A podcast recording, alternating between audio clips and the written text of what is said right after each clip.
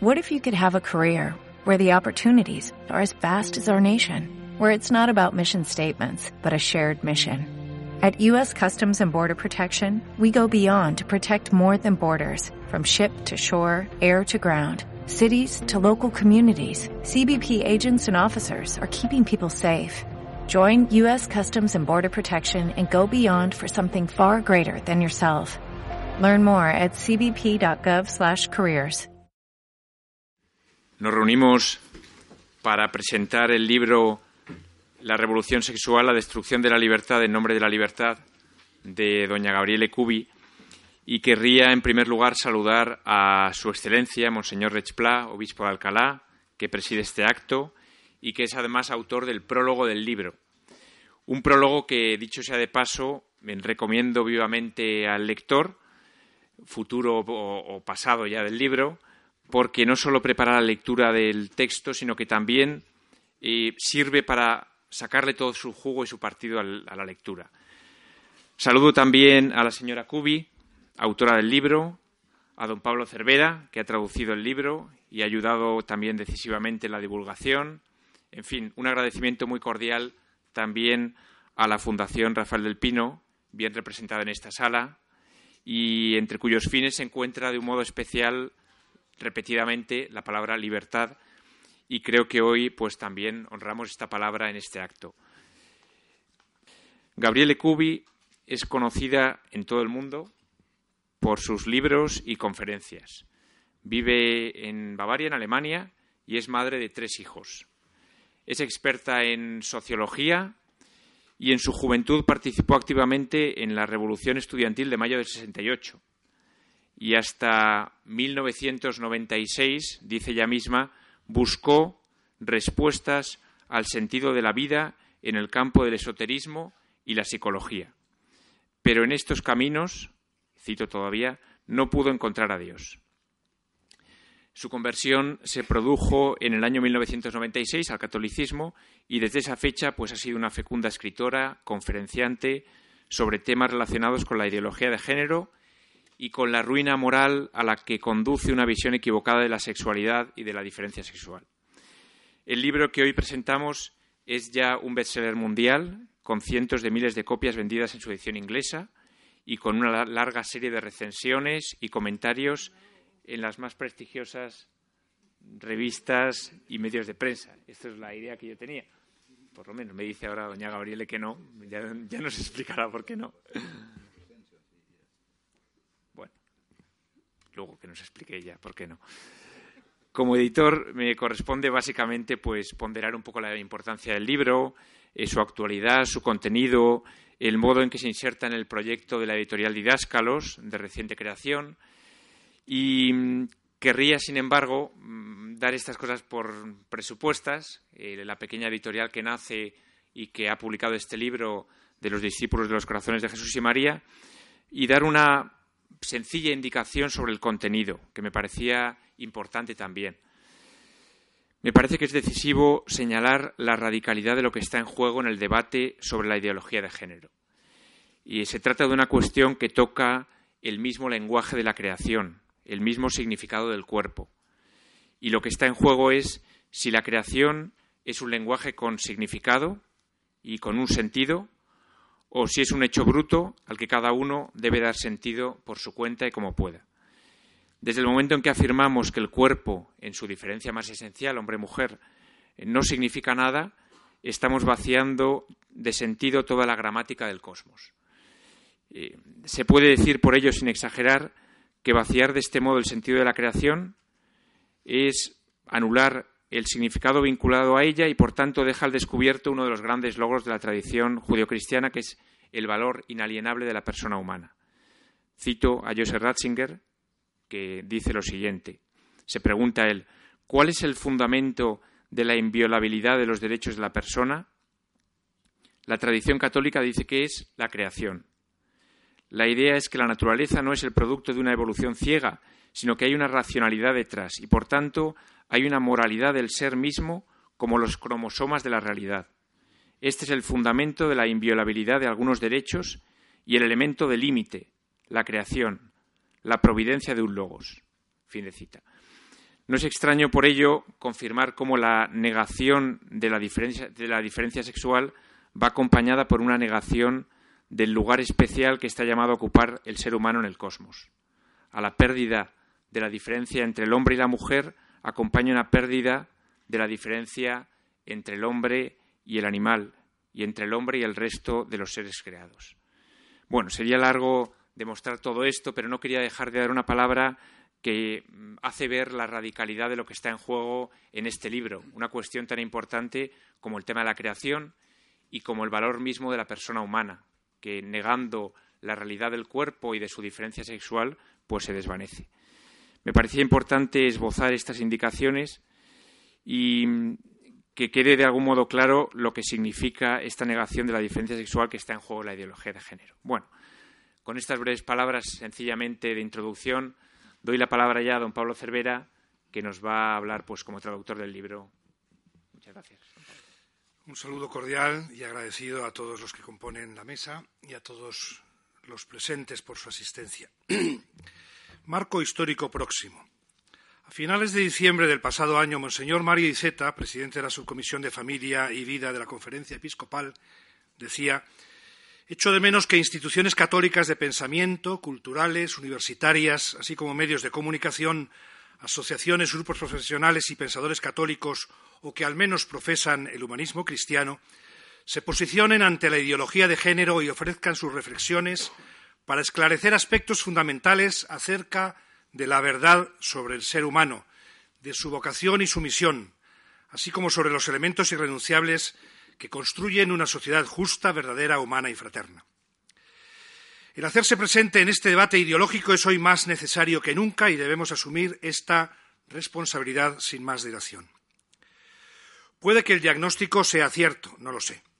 En cualquier caso, las palabras me produjeron inicialmente una reacción de tristeza por otro motivo. En muchos casos tampoco la voz de algunos pastores ha estado a tiempo y con claridad. Unos sí lo han hecho, con valentía, iluminando a sus fieles. El obispo que nos acompaña ha sido siempre una de esas voces claras y libres. Lo hizo en su momento hace dos años. En otras provincias eclesiásticas y obispados también se ha hecho oír la voz de los obispos.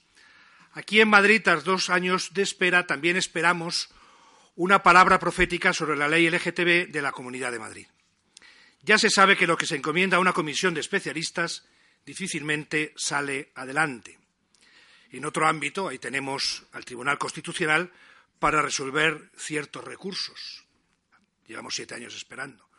¿Corrección política eclesial o corrección política social? Juzguen ustedes. En cualquier caso, el libro cuya edición he preparado y hoy presentamos, aunque nos venga desde las tierras de Lutero, perdón, esto no le ha gustado nada a la autora cuando ha leído mi intervención en inglés, que no, viene de la católica Baviera. Eh, será un gran instrumento para reflexionar y esclarecer aspectos fundamentales acerca de la verdad del ser humano, como pedía Monseñor Iceta. Génesis de la publicación española de este libro. La publicación de este libro también ha pasado por filtros de corrección eclesial. No dudé en embarcarme en una ardua tarea de traducción y preparación de la obra. El momento social y cultural me hacía ver que este tema es hoy el gran caballo de Troya en la ciudad de Dios, por evocar al último Dietrich von Hildebrand, que dolorido denunció lo ocurrido en la iglesia del posconcilio. Se trata de un aspecto stantis velcadentis humanitatis. Traduzco libremente para los que no saben alemán. Se trata de un aspecto en el que se juega el destino de la humanidad misma y, por supuesto, el de la Iglesia. la generosidad de un mecenas que prefiere no ser nombrado facilitó la tarea de cara a la publicación. Tuve en mis manos la versión americana antes que la original alemana. Opté por tomar como referencia la americana, de acuerdo con la autora, pues ya había filtrado y suprimido muchos elementos de estricta aplicación a Alemania. Desde la versión americana actualizada de 2015 he introducido todas las actualizaciones realizadas por la autora, tanto en texto como en notas, para la sexta edición alemana actualizada. Asimismo, la preparación de la edición italiana ha aportado correcciones de ratas encontradas en la traducción inglesa. La edición española ha complementado los datos referidos a España que ya la propia autora incluía en su manuscrito.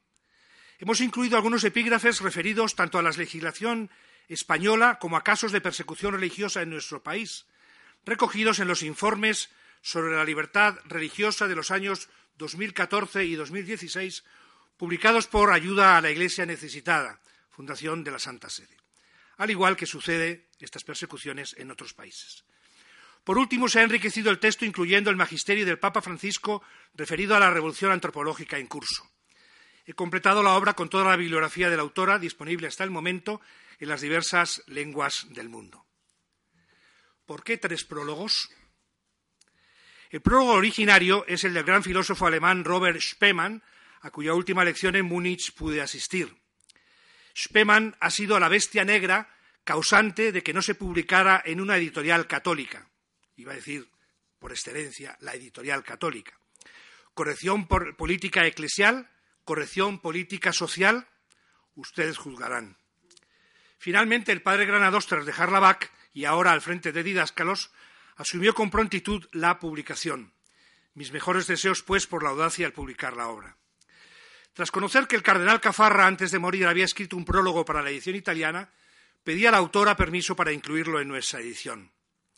La voz española en los prólogos la ha puesto, evidentemente, don Juan Antonio Rech, obispo de Alcalá de Henares. Me uno una larga amistad con él desde que era sacerdote. Qué viejos somos ya los dos, ¿verdad? Pero no ha sido principalmente la amistad, sino su idónea capacidad intelectual y pastoral al respecto, lo que me llevó a solicitarle el prólogo para la edición española. Hoy se habla poco de voces proféticas, término que se usaba en la izquierda eclesial hace unas décadas. Lo retomo y aplico a Monseñor Rech, pero por favor, no desde posturas izquierdistas, sino para hacer ver que su voz y magisterio han sido siempre límpidos, iluminadores y proféticos o precursores de lo que se nos venía encima. Ahí están las hemerotecas y bibliotecas para confirmarlo. Siga predicando, don Juan Antonio, como profeta, aunque le parezca que lo hace en el desierto. Nunca es así del todo. Gracias, don Juan Antonio, el obispo que uno querría tener como propio. Saludo y agradecimiento a la autora. Y ahora ya para concluir, dirigiéndome a la autora, deseo hacerle llegar un inmenso danke. Con ella he tenido estrecha relación en todo el itinerario de preparación de la edición española. Ha sido un placer intelectual y un orgullo personal, orgullo, pride, de eh, poder ser sus muletas en España para que su obra viera la luz. Gracias por su tarea intelectual, por su valentía, por su parresía católica en la vida pública mundial, en los foros de debate, en los congresos internacionales. Premio y reconocimiento de todo ello son las múltiples ediciones que entre el año pasado y este verán la luz en varias lenguas. A las lenguas ya citadas, alemana, americana, italiana y española, se suman las traducciones polaca, croata, eslovaca, húngara, checa, rumana, ucraniana, china, en Taiwán y holandesa. Gracias, querida Gabriel, porque en verdad tu obra es fuente de luz para la vida. No en vano el libro se abre con dos citas muy elocuentes. Una del Deuteronomio. Pongo hoy por testigos contra vosotros al cielo y a la tierra. Te pongo delante vida o muerte, bendición o maldición. Escoge la vida para que vivas tú y tu descendencia. La otra es de San Maximiliano María Colbe. Nadie en todo el mundo es capaz de cambiar la verdad. Solo podemos una cosa, buscarla, encontrarla y servirla. Gracias de nuevo, Gabriel. No puedo dejar de terminar mi intervención sin evocar algo que habitualmente recuerdo en estas ocasiones. El padre Miguel Nicolau, jesuita, profesor mío, solía decir la gloria de Dios pide que se escriban libros, pero la gloria de Dios también pide que se vendan. No llevo comisión. Muchas gracias a todos.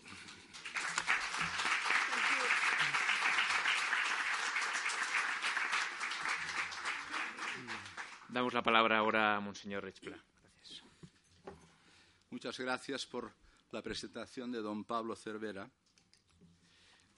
Entiendo que políticamente incorrecta y desproporcionada.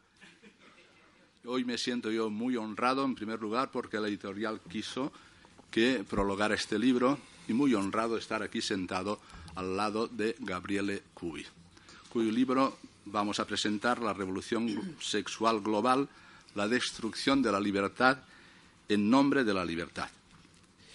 Lo que acontece hoy aquí a lo que estamos convocados en esta noche es mucho más que la mera presentación de un libro.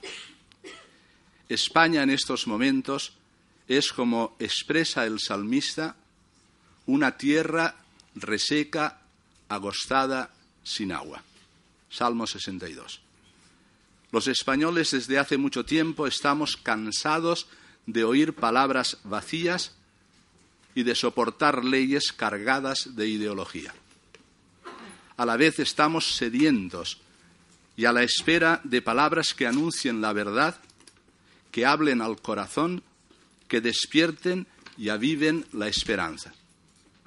El testimonio de Gabriele Cubi y su llamada a la verdadera libertad son el aliento de un espíritu converso, como la lluvia que viene a fecundar nuestra tierra, recordándonos quiénes somos y mostrándonos de nuevo el sentido pleno de la sexualidad humana, la belleza del matrimonio y de la familia, como expresiones de la vocación al amor y el don de sí.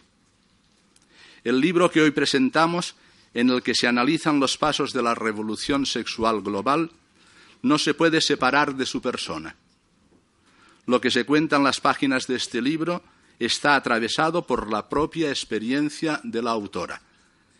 Ella, en efecto, a lo largo de su azarosa vida, ha llegado a ser a la vez testigo y víctima de una verdadera revolución que está promoviendo el colapso de la cultura cristiana. En España, la llamada revolución sexual no ha sido objeto de un gran debate social, ni ha sido hasta muy recientes fechas objeto de un estudio y análisis abierto. Más bien ha sido una revolución silenciosa que ha ido poco a poco cambiando las costumbres y las mentes de los españoles. Su introducción, como ocurre con tantas ideologías, ha sido propiciada por ciertas corrientes filosóficas de cuyas directrices se han hecho eco las universidades y por el trabajo de las ONG de carácter internacional que han ido difundiendo estas mismas directrices de la ONU y del Parlamento Europeo en los distintos partidos políticos, sindicatos, organizaciones sociales y medios de comunicación social. El caldo de cultivo para el éxito de esta revolución en España fue en un primer momento el cambio de régimen con el comienzo de la democracia y el ayornamiento eclesial que siguió a la celebración del Concilio Vaticano II. El llamado posconcilio y el nuevo régimen de libertades crearon un clima favorable para aceptar toda novedad por el simple hecho de ser nueva, sin discernir su bondad o maldad ni prever sus consecuencias devastadoras. Siempre en nombre de la libertad, se fueron introduciendo nuevas leyes que negarían el carácter sagrado de la vida humana e irían poco a poco deconstruyendo la antropología cristiana y los pilares del matrimonio y de la familia. La Ley 30 barra 1981 de 7 de julio, por la que se modifica la regulación del matrimonio en el Código Civil y se introduce el divorcio la Ley Orgánica 9 barra 1985 de 5 de julio, llamada de despenalización del aborto. La Ley 35 barra 1988 de 22 de noviembre sobre técnicas de reproducción asistida que permite la manipulación de los embriones humanos. La Ley 13 barra 2005 de 1 de julio por la que se modifica el Código Civil en materia de derecho a contraer matrimonio y que introduce el así llamado matrimonio civil entre personas del mismo sexo. La Ley 15 barra 2005 de 8 de julio llamada Divorcio Express y del Repudio. La introducción de la asignatura Educación para la Ciudadanía que hacía presente la ideología de género en la escuela 2006. La nueva Ley 14 barra 2006 de 26 de mayo sobre técnicas de reproducción humana asistida, que amplía la anterior la Ley Orgánica 2-2010 de 3 de marzo de salud sexual y reproductiva y de la interrupción voluntaria del embarazo, llamada Ley AIDO. La Ley 14-2011 de 1 de junio de la ciencia, la tecnología y la innovación que modifica la ya existente ley. 14 barra 2007 de 3 de julio de investigación biomédica que permite la utilización de embriones humanos para la investigación, hasta llegar a las leyes autonómicas como la Ley 2 barra 2016 de 29 de marzo de identidad y expresión de género e igualdad social y no discriminación de la Comunidad Autónoma de Madrid. La Ley 8 barra 2017 de 7 de abril integral del reconocimiento del derecho a la identidad y a la expresión de género en la Comunidad Valenciana, la llamada Ley sobre Transexualidad. En estos momentos, en el Congreso de los Diputados de España, está presentada una proposición de ley contra la discriminación por orientación sexual, identidad o expresión de géneros y características sexuales por parte del Grupo Parlamentario Confederal de Unidos Podemos 2017. Es verdad que en todo este proceso que ha cambiado el sistema jurídico español, no ha faltado la voz del episcopado español que advertía sobre los distintos pasos de la revolución sexual, que en realidad es una revolución antropológica, y denunciaba la introducción de las nuevas leyes previniendo sus consecuencias funestas. En este sentido, el primer documento de la Conferencia Episcopal Española que introduce una reflexión explícita sobre la revolución sexual es la instrucción La familia, santuario de la vida y esperanza de la sociedad de 2001. Esta instrucción pastoral fue en su momento muy bien recibida por el cuerpo eclesial que se, veía enriquecido con toda la reflexión sobre la teología del cuerpo y la antropología adecuada promovida por el Papa San Juan Pablo II. En este mismo documento, los obispos españoles llamábamos también la atención sobre el fuerte impacto de la secularización que estaba promoviendo en la sociedad española el eclipse de Dios y, como consecuencia, el eclipse del hombre. Los bienes morales de la persona, custodiados por los diez mandamientos y la enseñanza de la Iglesia, al no ser respaldados por la autoridad divina, dejaban de ser imperativos de la vida para ser considerados como opiniones, sometidas, como toda opinión, al control de las técnicas de manipulación de masas. El segundo documento de la Conferencia Episcopal Española fue, después de largos debates, el Directorio de la Pastoral Familiar en España 2003, que cumplía las indicaciones de la exhortación posinodal Familiaris Consorcio, 1981. Este directorio fue presentado en plena campaña electoral y sufrió las críticas de la izquierda política, centrándose fundamentalmente en el epígrafe Los frutos amargos de la revolución sexual, directorio números 11 y 12.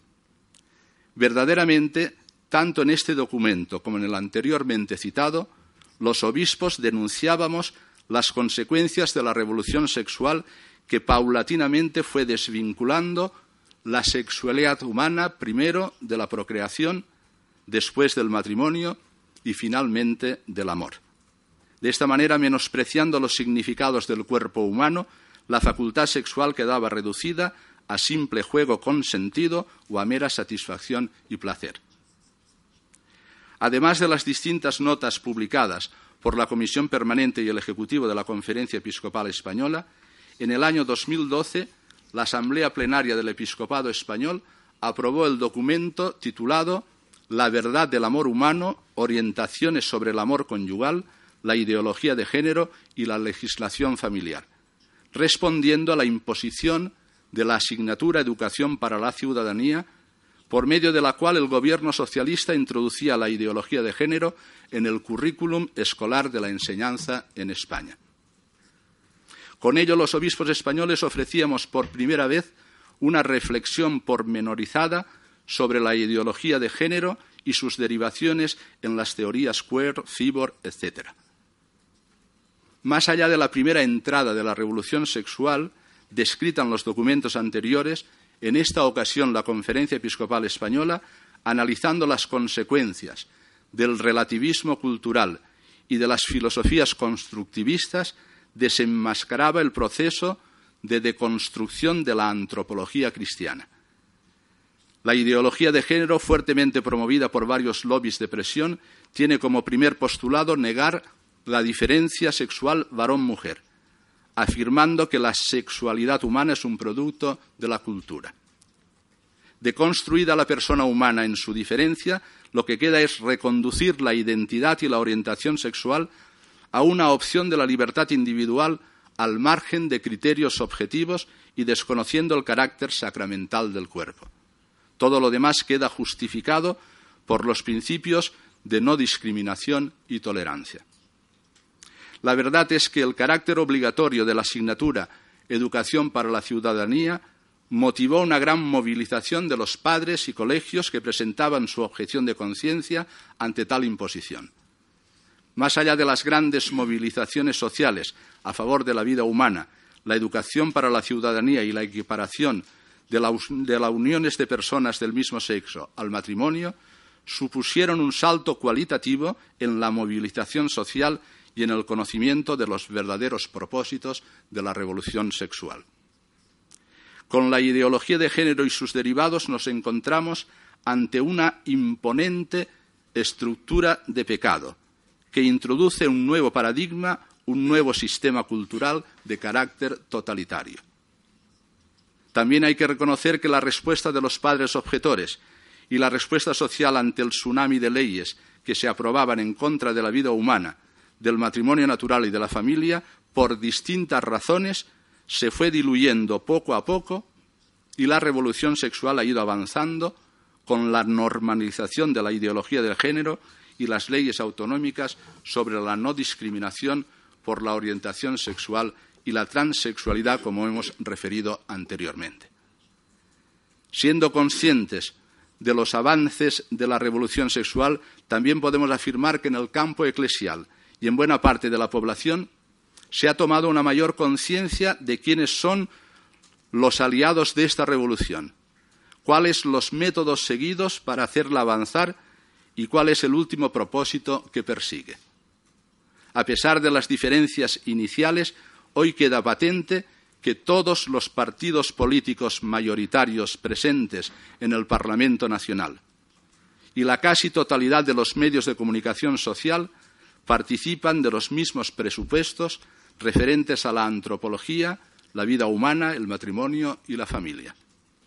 Es más, cada vez se ha tomado mayor conciencia de que no se trata de una cuestión española, sino que también son aliados de la revolución sexual el Parlamento Europeo, la ONU y las grandes multinacionales con sus fundaciones respectivas, que promueven la agenesia con el título de salud reproductiva, la deconstrucción de la antropología cristiana, la cultura que deriva del cristianismo y la desolución del matrimonio y de la familia. Los métodos utilizados han sido desde la manipulación del lenguaje, pasando por la introducción de los nuevos estándares para la educación sexual, hasta la formulación de nuevos derechos que, se han visto reflejados en las nuevas leyes aprobadas con un corto límite de tiempo. Creo que con todo esto queda claro que el último propósito es acabar con la civilización cristiana y, en definitiva, doblegar a la Iglesia católica como ha sucedido con otras confesiones cristianas. Para esclarecer todo este proceso va a servir de una gran ayuda el libro de la socióloga alemana Gabriele Kubi, quien, habiendo participado en la revuelta estudiantil de 1968, formando, parte del feminismo radical, habiendo sufrido el abandono de su marido, dejándola con tres hijos, pudo alcanzar la gracia de la conversión a la fe católica de manos de la Virgen María, como ella refiere con su testimonio personal ofrecido en distintas ocasiones. El libro de Gabriele Cubi lleva por título La revolución sexual global, al que acompaña el subtítulo La destrucción de la libertad en nombre de la libertad. Este libro, que después de diez años se presenta para el público de lengua española, ha sido completado por la autora con la indicación de los diversos acontecimientos de estos últimos años y con las referencias específicas para España. Se trata, sin duda, de un libro que se caracteriza por la clarividencia y el conocimiento minucioso de los datos y procesos seguidos por la revolución sexual.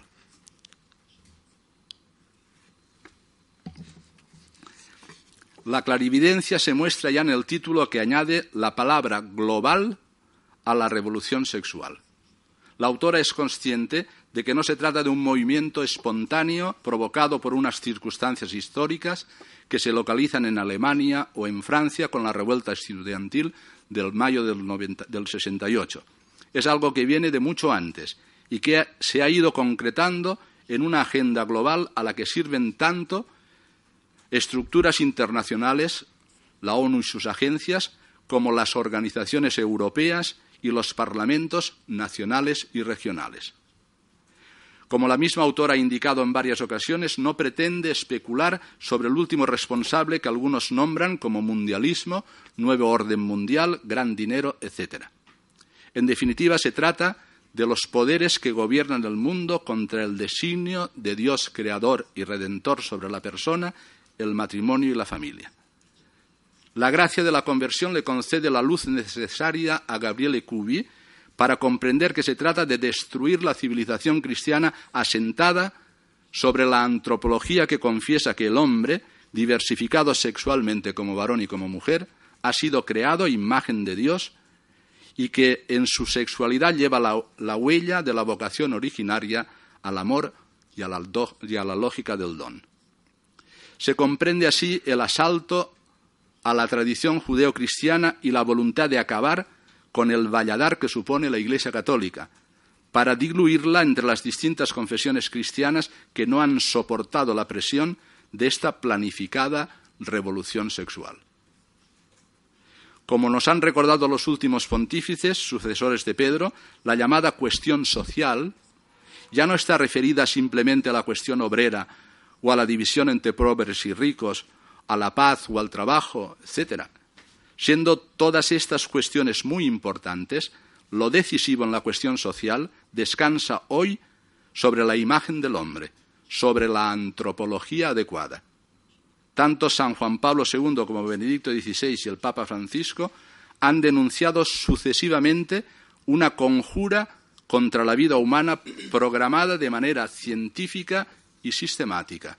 Evangelium Vitae, números 12 y 17 la dictadura del relativismo con la disolución de la antropología cristiana, Caritas in Veritate 75, y la colonización del pensamiento cristiano por parte de la ideología gender, Papa Francisco en varias ocasiones.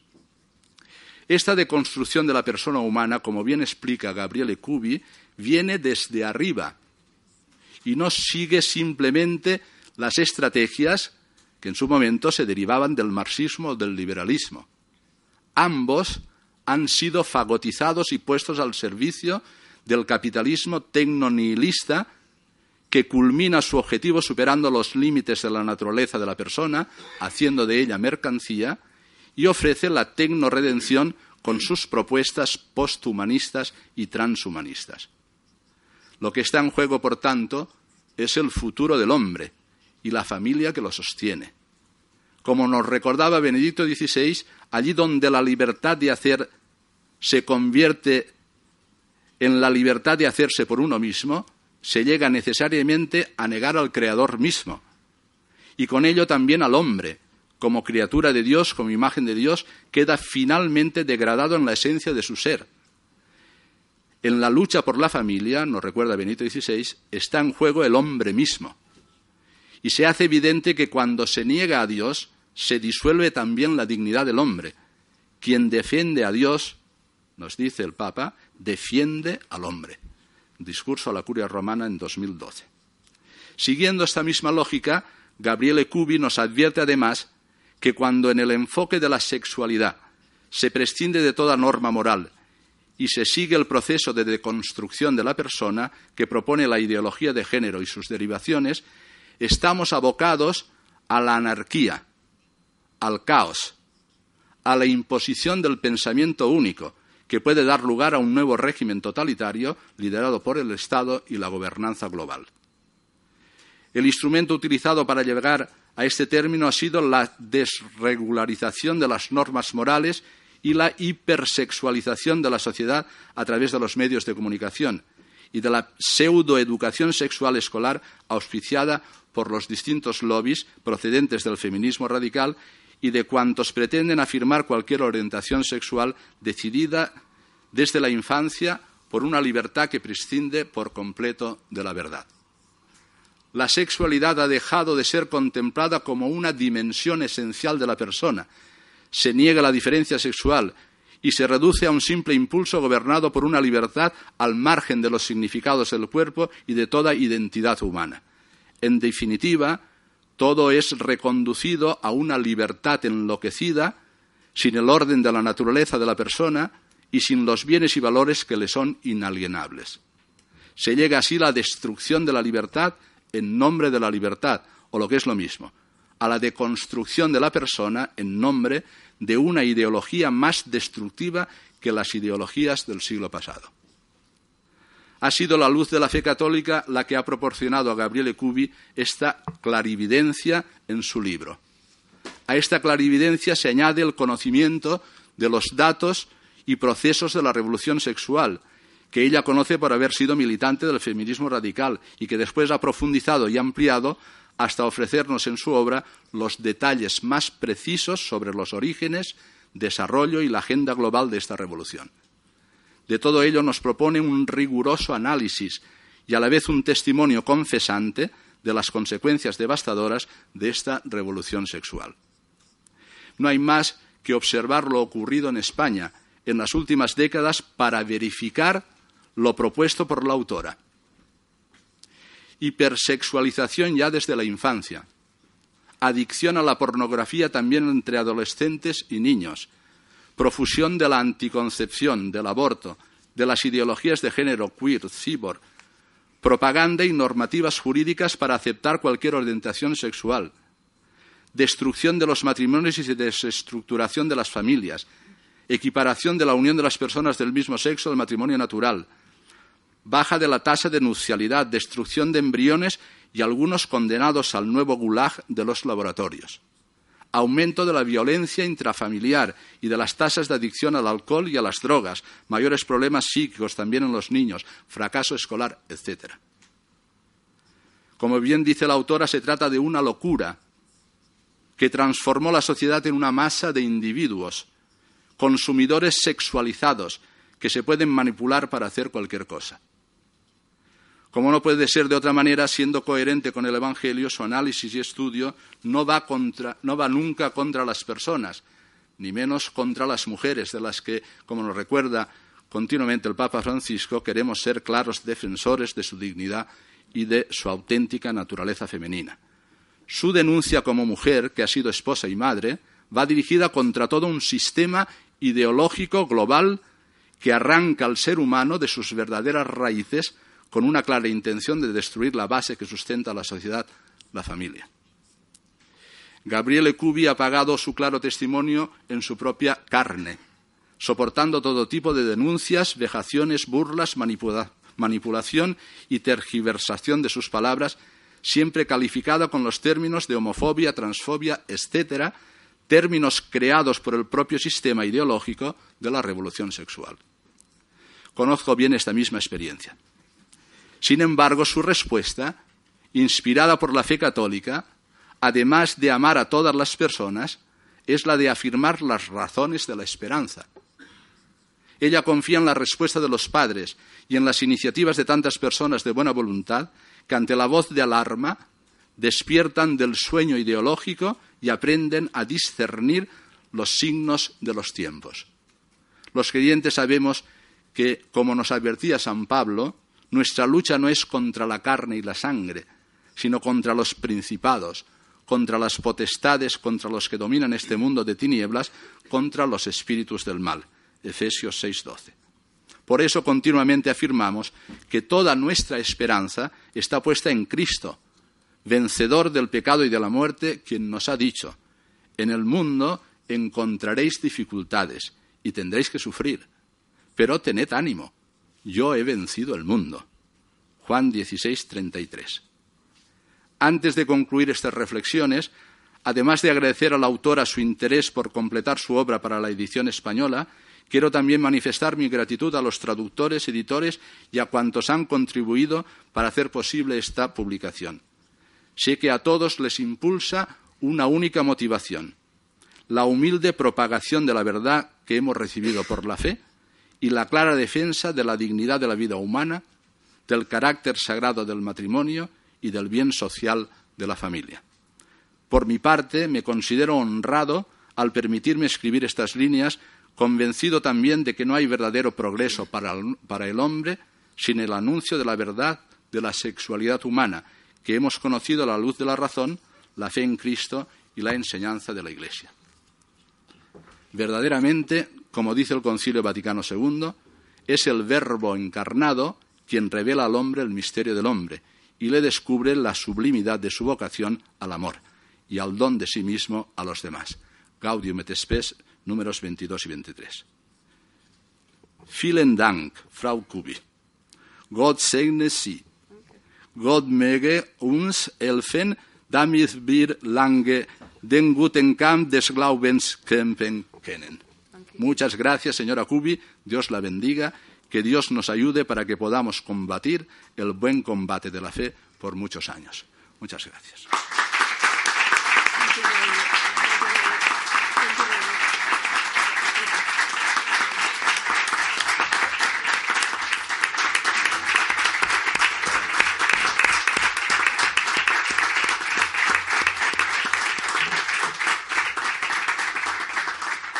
La palabra a la autora del libro, a doña Gabriele Cubi. I'm overwhelmed by all these statements. Thank you very much, Monsignore. I'm really, really very, very honored. Uh, if you are into this battle, you have an interesting life.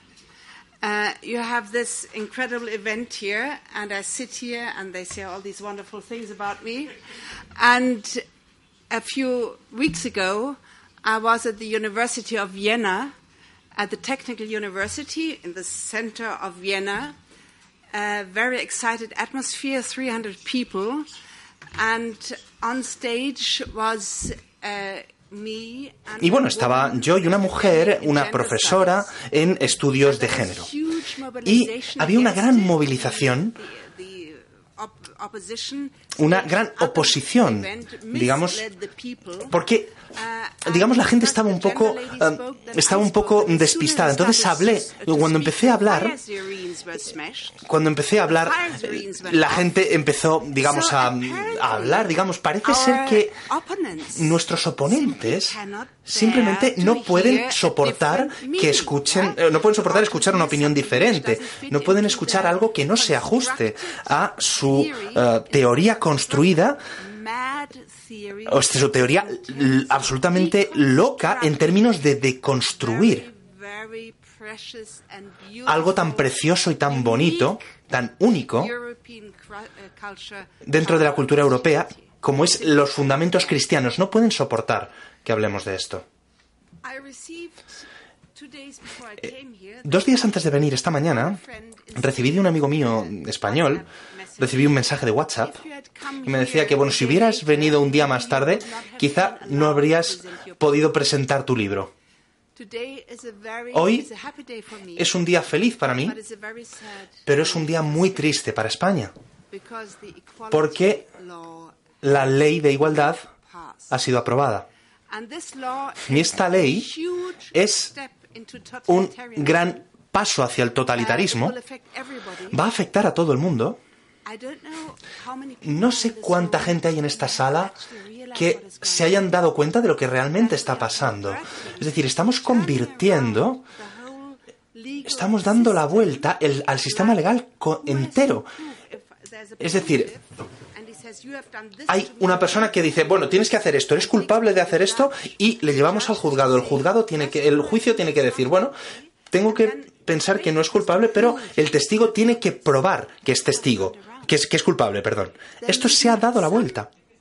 Puede haber una eh, actitud homosexual en el público, por ejemplo, que me escucha decir algo que no le gusta que diga. Quizá estoy citando algunos estudios que prueban que la expectativa de vida de las personas que practican el sexo homosexual es de entre 10 y 20 años menos, quizá estoy citando estadísticas que el 70% de que las nuevas infecciones de SIDA son de hombres que mantienen sexo con otros hombres. Quizá esta persona se sienta discriminada por esto y me lleva al juzgado. Entonces yo tengo que probar que esta persona no se ha sentido discriminada, pero sí lo ha hecho, no lo puedo probar. ¿De acuerdo? Así es como estamos avanzando, hacia esto estamos yendo.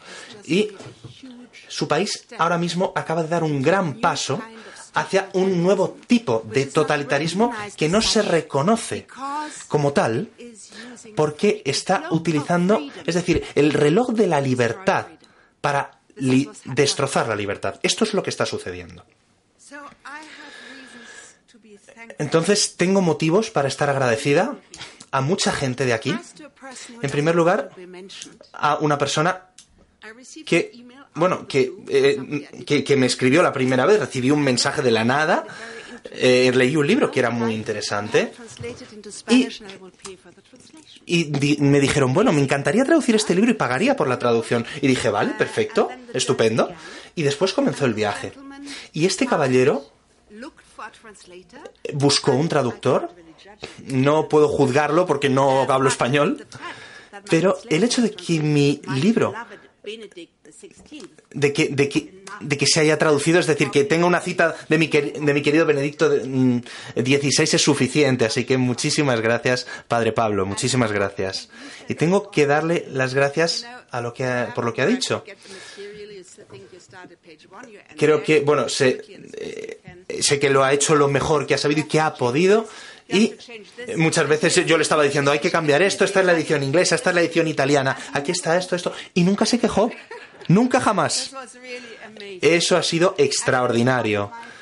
Y es, en parte es mi culpa porque, bueno, yo no soy una persona muy sistemática, la verdad. Pero es alemana, es alemana. Bueno, soy de Baviera, soy de Baviera, una católica eh, bávara. Entonces, bueno, siguió adelante. Oh, uh, es en parte mi culpa, pero no solamente mi culpa, porque la revolución sexual está avanzando a una velocidad pasmosa. Y todas estas noticias que estamos viendo, leemos todo lo que se está publicando, todas las semanas pasa algo y yo digo, esto no es posible, mm, esto no puede estar pasando. Y, y ahora mismo estamos viendo, por ejemplo, todo lo que tiene que ver con el transgénero, que incluso está llegando a nuestros niños. Y se está, se está, se están administrando hormonas a niños después de que hayan visto a un médico durante 20 minutos y el, y el, y el doctor dice, este niño tiene disforia y le dan hormonas que, que retrasan la pubertad. Es decir, que esta persona va a ser estéril durante el resto de su vida. Esta persona tiene riesgo de cáncer, de, mm, tiene riesgo de cálculos biliares, tiene riesgo, eh, es decir, muchísimos riesgos. Una persona de 12 o 13 años. Y si los padres se quejan en Canadá, Canadá es, digamos, era, era el, el caballo de todo esto, el caballo de batalla ahora mismo, España también, pero en Canadá. Si los padres se niegan a esto, el Estado puede sacar a los padres de la familia porque el niño está en riesgo en esa familia y porque la argumentación dice que quizás se pueda suicidar si no se le permite cambiar su sexo.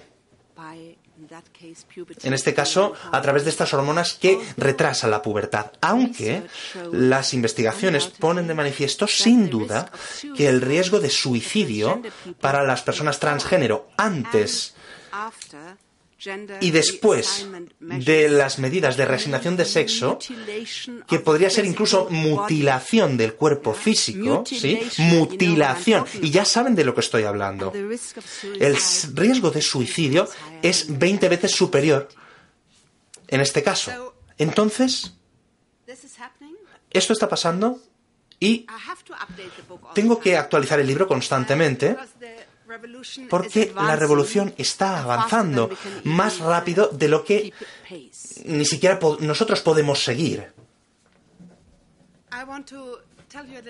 Quiero comentarles un poco cómo llegué a este esto. Bueno, en primer lugar, quiero decir que, que bueno, que la traducción del, del libro en español, como estábamos comentando antes, bueno, el, él buscó el, publi- el- el publicó el editor y fue un trabajo complicado. Pero y se decían, vale, lo hacemos, pero cuando sabían el, cuando decían o veían lo que iban a publicar, decían, no, no lo vamos a hacer. Entonces, al final, eh, hubo la posibilidad de, de encontrarnos, pero usted pasó de BAC a Didascalos para poder editar el libro y le doy muchísima, le doy mi más sincero agradecimiento porque es un riesgo para un editor en este país. Si esta ley ya estuviera en vigor, pues quizá mm, habrían tomado una decisión diferente, porque quién sabe qué es lo que va a pasar. Quizá puedan cerrar su editorial porque ha publicado un libro como este. Sí, se están riendo, pero esto no es una broma. Esto es real, es decir, he estado en Australia y, y- e incluso estaba pensando que a lo mejor no me daban un visado. Esto no es mentira, esto está a la vuelta de la esquina. Entonces, muchísimas gracias, Padre Carlos, por haber tenido el coraje de publicar este libro. Por favor, ¿me puedes dar una, una copia? O creo que está por aquí. ¿Se- ¿Tienes una en la, en la bolsa? No. Ah, sí, de acuerdo, gracias. Gracias, muchas gracias. Es una- un papel extraordinario, unas cubiertas muy bonitas. eh, una cubierta extraordinaria. Aquí está, ¿de acuerdo? Y aparece un obispo. Un obispo que pone el paraguas de su obispado, digamos, sobre este proyecto y sobre mí. Y no estoy acostumbrada, la verdad. En Alemania no hay mm, obispos que me ofrezcan su paraguas sobre el que, bajo el que me pueda cobijar, digamos. Entonces estoy muy agradecida por todo esto. Bueno, lo que, lo que ha dicho ahora seguramente es parte de lo que escribió. Muchísimas gracias, de verdad.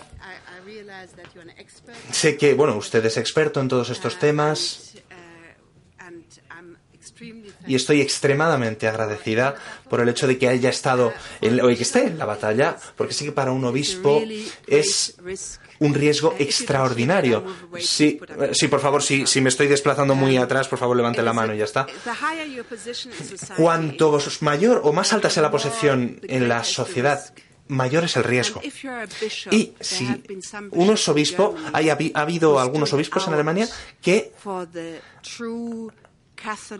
han sido han sido apartados incluso de la carrera por enseñar lo que mm, lo que ha sido igual desde el principio de los de los tiempos de, de- de Cristo. Entonces, muchas veces se diluye la enseñanza. Entonces, los conversos, digamos, hemos accedido al aprendizaje real y las presiones que hay sobre la Iglesia y dentro de la propia Iglesia son muy potentes, en realidad. Y si los medios se encuentran cualquier resquicio, buscan y buscan y buscan y persiguen a los obispos como, como si fueran eh, lo peor simplemente por el hecho de enseñar la verdad de Jesucristo. Tienen que preocuparse muchísimo y tienen que tener mucho cuidado para que no encuentren nada en el sótano, por decirlo de alguna manera. Así que muchísimas gracias. So this is the 12th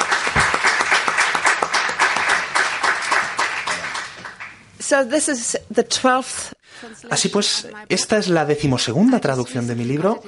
Eh, ahora mismo, hace poco me lo han dado en chino, es un poco raro, In the contract it says, porque en el contrato I decía have the right que tengo el to- derecho to correct the a translation. corregir la traducción. Uh, I didn't find too many mistakes. No, no encontré muchos errores, tengo que decirlo. Uh, I'm a one-woman business. Yo soy, digamos, una, una mujer que vela por su propio negocio. No tengo ningún tipo de organización, no tengo personal, no estoy en Twitter, no estoy en Facebook, no tengo blog. Entonces, cosas como estas, eh, es- eh, es- cosas como estas son eh, extraordinarias para mí. Es decir, que alguien me escriba y que pague por la traducción, digamos, esto ha pasado algunas veces. Alguien que simplemente mm, tiene Que, que la verdad tiene que proclamarse. Es algo extraordinario, entonces estoy extraordinariamente agradecida por tener o por haber podido disfrutar de esta tarea de que se haya hecho. Y quiero simplemente retrotraerme un poquito en mi historia se, me ha bueno se me ha se ha dicho que yo he sido um, feminista radical que bueno que yo estuve en la eh, revolución de los estudiantes en el año 68 y esto no es del todo verdad. Es decir yo vengo de una familia mi donde mi padre era eh, era escritor y periodista de izquierdas en aquel momento. Entonces, cuando dije, cuando decía su nombre, todo el mundo lo conocía. Mi madre era creyente, pero no era parte de la iglesia. Entonces, eh, me impliqué eh, en los estudiantes no como, no como rebelde contra la sociedad, sino como una hija obediente de mi padre, lo cual es bastante diferente. Entonces, estudié sociología porque era lo que estaba de moda y busqué mi vocación. Durante toda mi vida he tenido la sensación de decir, ¿cuál es el significado de mi vida? ¿Cuál es mi vocación? Y no era estudiar sociología, no era el trabajo que tenía, no era... Bueno, eh, fui madre, soy madre de tres eh, niños encantadores, pero esto tampoco me, esto me seguía llevando a pensar, ¿cuál es mi vocación? Mi vida tuvo que entrar en una gran crisis. Has mencionado que que busqué, bueno, durante... Sí, que estuve buscando y demás y no, no encontraba lo que estaba buscando. Y en el año 96 mi esposo me dejó, una vez más, yo no era la víctima, nos separamos y Teníamos tres niños pequeños en el momento más bajo de mi vida. Buscando 20 años, eh, buscando a Dios durante 20 años, esto no es un resultado muy positivo. Entonces, digamos, quizá había estado siguiendo el camino equivocado. Y en aquel momento, una joven del vecindario eh, llamó a mi puerta y tenía una novena que decía reza. Y recé delante de una estatua de Buda y otras cosas que he eh, recopilado fuera de la iglesia y esto, bueno, sí, me, gusta coleccionar cosas, sí. Recé una novena. Mi imagen de esto era como saltar de tratar era como saltar de, de, un precipicio sin saber si había agua debajo. Es decir quería tener control de mi destino. Esta es la promesa de todas estas enseñanzas que hay. El auténtico Dios el Dios verdadero. y al final de la novena me convertí en católica, sin ningún tipo de duda hasta el día de hoy y con el mayor agradecimiento que estoy muy agradecida por haber encontrado este camino, por haber encontrado a Jesucristo en su palabra, en la Eucaristía, en los sacramentos, dentro de mi amada Iglesia Católica. Entonces fue fácil poder mirar, poder formar parte de esta iglesia, con Juan Pablo II, esta luz tan tremenda que estaba sacando, estaba mm, escribiendo todos estos documentos, eh, blendas veritates, todo lo que publicaba con, con, todo este, con toda esta apariencia triunfante y victoriosa. Era sencillo decir, vale, soy católica, creo en todo esto. Pero luego vino Benedicto, que por cierto es vecino mío.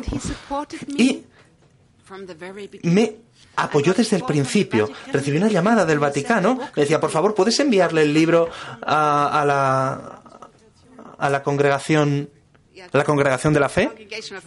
¿A la congregación de la fe? Y le dije, ya lo he enviado.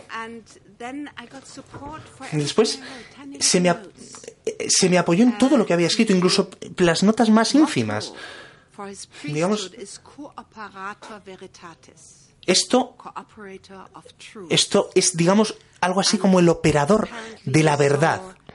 Y se vio algo así como que esta era la persona que buscaba la verdad y quiere expresarla. Entonces estoy extraordinariamente agradecida por todo esto. Ahora las cosas son más complicadas y bueno, ya digamos no voy a entrar en más detalles sobre los eh, problemas a los que nos enfrentamos como católicos en, esta, en este momento actual. Tal y como ha comentado, con la conversión vino a la luz muy rápidamente. De repente hay una luz y ves muy claramente. Y esta luz que recibí era la percepción de que la sexualidad es el problema de nuestro tiempo, que el abuso de la sexualidad y de todas las ideologías circundantes que nos, nos enseñan, digamos, este abuso, son el elemento fundamental de nuestro tiempo a la hora de destruir a la persona, de destruir la familia, de destruir la sociedad. Se me dio un libro a principios de 2000, del año 2000 de un antropólogo inglés que se llama J. D. Unwin. El libro se llama Sexo y Cultura, Sex and Culture. Se publicó en el año 1936 por parte de Oxford University Press, 600 páginas. ¿Y cuál es la relación entre la moralidad sexual y la cultura? Esta era la pregunta. ¿Es cierto lo que dijo Freud de que de la sublimación del impulso sexual y esto es lo que crea cultura? Esto es lo que él quería eh, determinar. El resultado fue que la alta cultura, digamos, solo puede existir con leyes morales estrictas, a saber, monogamia y la virginidad antes del matrimonio. ¿Quién cree que esto sigue siendo verdad? ¿Quién cree que esta es la forma adecuada de vivir? ¿Cuántos católicos creen esto?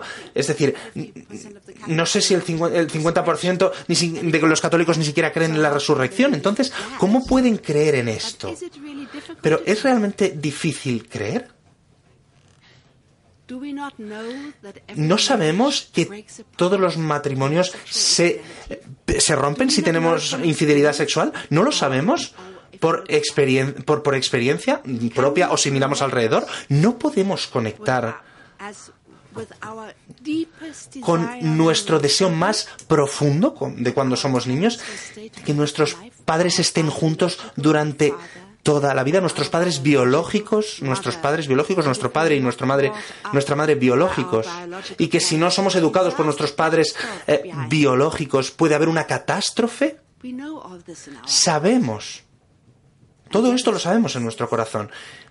Y a veces alguien dice, esta es la forma en la que nosotros tenemos que vivir. Y la gente dice, esto es medieval, esto está totalmente anticuado, en, esto ya se ha perdido en los anales de la historia. Pero tenemos esta convicción en nuestro corazón y es una reflexión de lo que es Dios.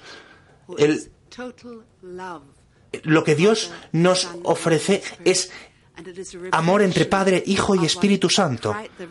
Entonces tenemos que crear la relación entre Cristo, la propia Iglesia, y como dice San Pablo, esto es un gran misterio. Entonces, creo que todo está en nuestro corazón.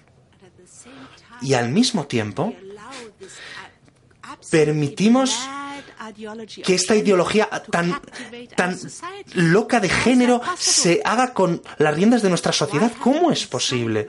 ¿Por qué hemos estado callados durante tanto tiempo?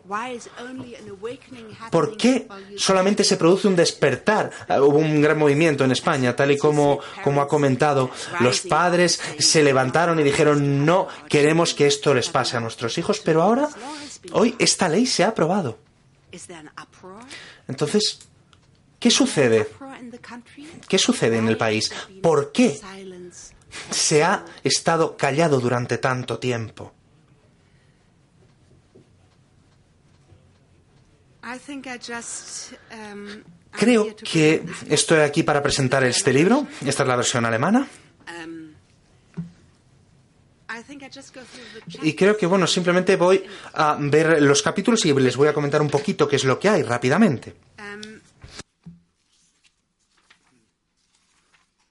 Uh, Empiezo con esta metáfora tan fabulosa de em, la metáfora del emperador. Eh, no sé si es conocida, es un genio. Uh, Dice que algunos convencieron al emperador que podíamos tejer el tejido más maravilloso con la mejor calidad que la con la mejor calidad que podíamos tener. Pero Entonces, ¿quién quiere, quién quiere no estar en el poder? ¿Quién no quiere llegar al punto más alto de la sociedad? ¿Quién no quiere tener dinero cuando está en el poder? Claro, esto es algo que, le, quiere, le gusta a todo el mundo. Entonces, ¿quién quiere parecer un estúpido ante la sociedad? No, no, queremos ser inteligentes.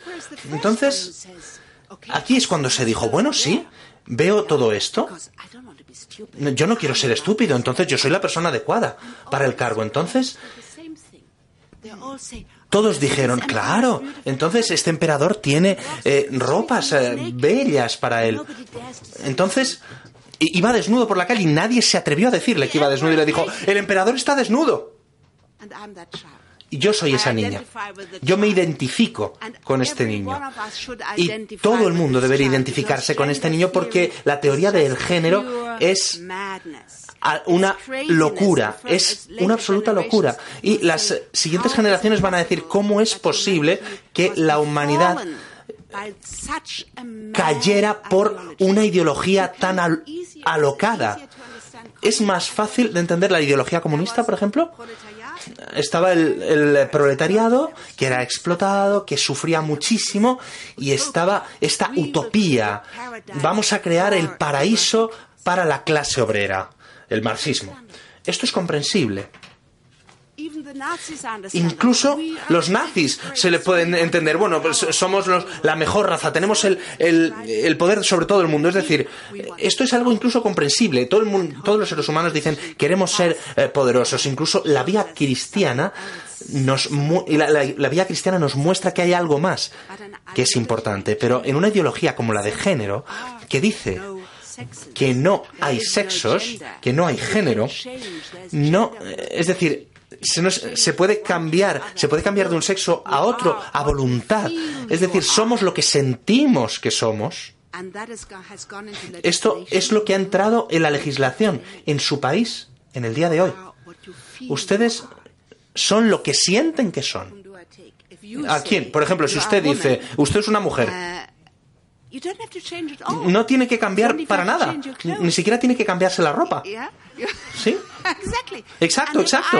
Entonces, si yo digo, eh, eh, Susi, creo que eres una mujer muy guapa, bueno, pues a lo mejor me puedes llevar al, al- los al- a juicio.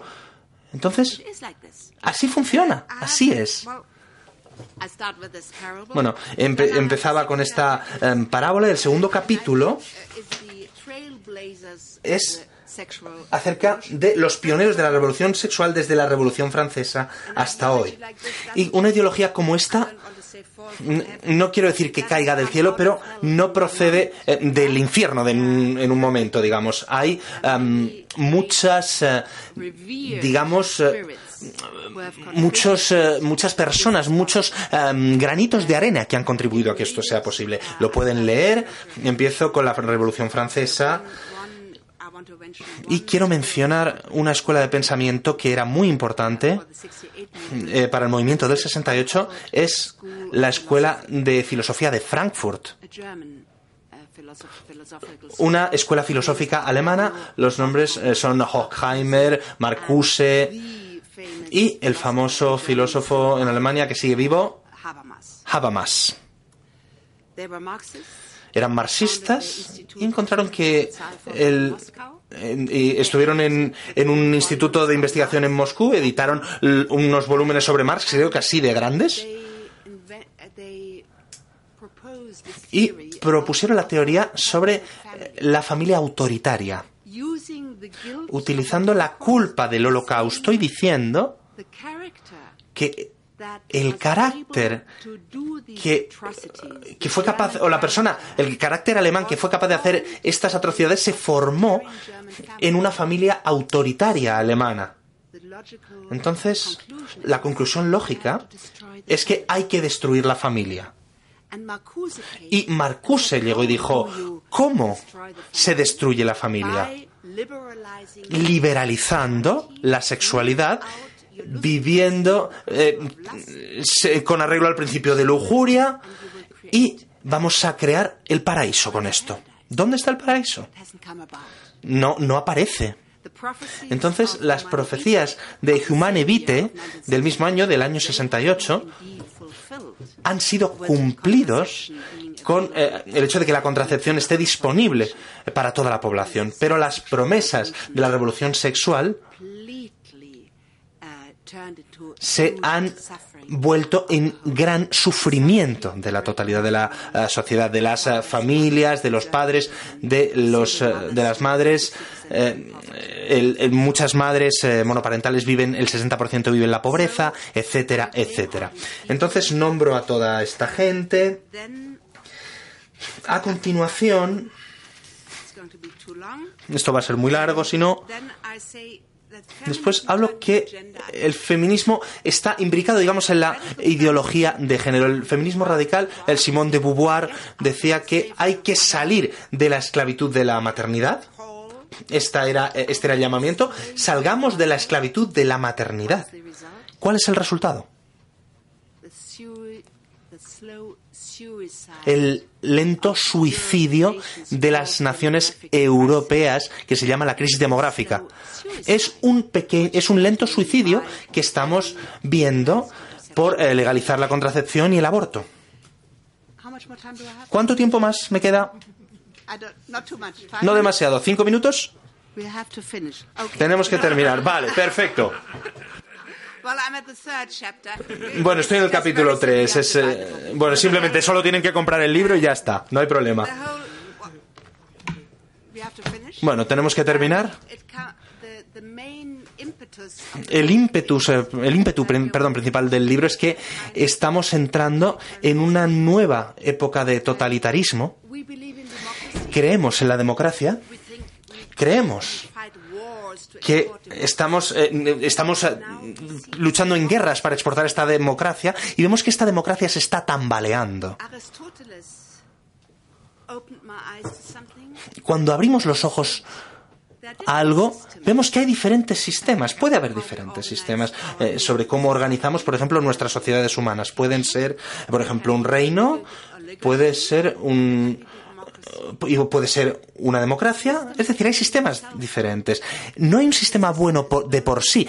El sistema solamente es lo bueno, es decir, si los gobernantes practican la virtud, el sistema puede ser bueno solamente si hay virtud, solamente si hay un rey con virtud tendremos un gobierno extraordinario. Si tenemos una nobleza extraordinaria, esto va a filtrarse hacia abajo y vamos a tener un buen gobierno. Y también una democracia necesita la práctica de la virtud. La fe cristiana ha enseñado esta virtud a la gente la gran parte de la sociedad iba a la iglesia y escuchaban la palabra todos los domingos. ¿Saben qué? Había, digamos, una visión de la eternidad y, para poder llegar a esta eternidad había que vivir una buena vida para poder llegar a la eternidad y no al fuego eterno. Y la democracia necesita unos fundamentos que eduquen a la gente que quieren ser buenas personas en el fondo de su corazón. Y si esto se elimina, nuestra democracia se deteriora y nos encontramos en el medio de, esta, de este deterioro ahora mismo. Estoy muy contenta de ver que hay movimientos eh, de resistencia en todo el, en muchísimos sitios, en muchos países europeos. Em, hay partidos conservadores y a veces de derecha que están llegando al poder y están poniendo en jaque todos estos postulados. Entonces, digamos que se está produciendo un despertar en este sentido. Y vamos a ver hacia dónde va todo esto. La providencia de Dios está por encima de todo estamos yo estoy en la batalla, estamos en la batalla y la gente que está en esta batalla tiene que estar en esta batalla porque tienen que hablar, tienen que decir la verdad. Nosotros decimos, con lo que decía David, tenemos que tenemos que decir que la batalla pertenece al Señor. Muchísimas gracias por su atención.